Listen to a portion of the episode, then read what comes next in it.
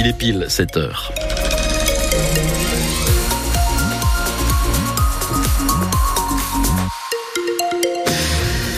La circulation, ça va bien sur euh, la route. Les trains, on va y revenir dans un instant avec vous, Léonie Cornet, puisqu'on a une grève. Pas de soucis donc à vous signaler sur euh, les autoroutes, les départementales, dans les agglomérations. Ça va bien. La météo, Léonie. Avec des nuages ce matin, du soleil pour cet après-midi, puisque la tramontane va souffler fort jusqu'à 60 km heure dans l'ouest héroltais. Et les maximales sont toujours bien douces, comptées entre 16 et 20 degrés pour cet après-midi.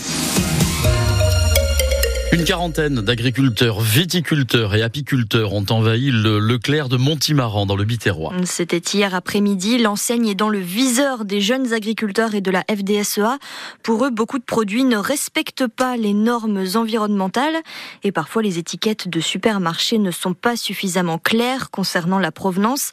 Alors dans le rayon fruits et légumes, hier, les agriculteurs ont recouvert d'une bâche tous les produits qui ne sont pas français.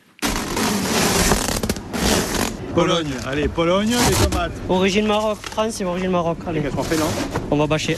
Euh, là, on regarde les produits qui sont euh, français. Malheureusement, il n'y en a pas beaucoup. Et les produits qui sont euh, du reste du monde, Espagne, Italie, Union européenne. Donc, on va bâcher en fait tout le rayonnage de produits étrangers pour montrer aux consommateurs que finalement, en ce moment, il y a vraiment très peu de produits français dans le rayon fruits et légumes. On regarde la provenance, l'origine et s'il y a une tromperie sur le, au consommateur ou pas. Il n'y a que les pommes qui sont en France, après les citrons, c'est l'Espagne.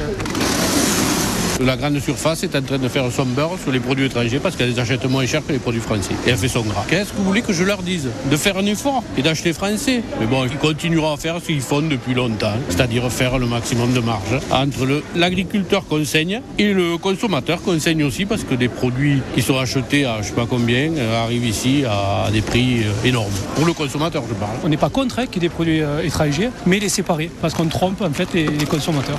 Reportage de Stéphane Pocher à lire dès maintenant sur notre site internet francebleu.fr. Après les agriculteurs, hier, les infirmiers libéraux se mobilisent aujourd'hui. Ils se donnent rendez-vous à 11h sur le péage Nîmes-Ouest de l'autoroute A9 pour une opération de tractage. Une soixantaine d'infirmiers gardois et héroltais sont attendus. Ils demandent une meilleure rémunération et la reconnaissance de la pénibilité de leur métier. Un ouvrier de 35 ans gravement blessé hier après-midi à Béziers. Il travaillait sur le chantier d'une maison dans le centre historique quand le plancher s'est effondré sous ses pieds. Il a fait une chute de 3 mètres de haut et a été transporté par hélicoptère au CHU de Béziers. La grève se poursuit tout ce week-end et dans toute la France à la SNCF. En moyenne, un train sur deux est annulé, que ce soit les TGV, Ouigo ou Intercité. Si vous devez partir en vacances, on vous conseille de vérifier votre train sur l'application SNCF Connect. Et puis en rugby, les Biterrois se hissent à la première place du classement provisoire de Pro D2. Béziers recevait Mont-de-Marsan hier et l'emporte 25 à 20. On souhaite la même chance aux Montpellierins qui affrontent le Racing 92 ce soir en top 14, puisque le MHR par contre est toujours dernier du classement, le Racing quatrième.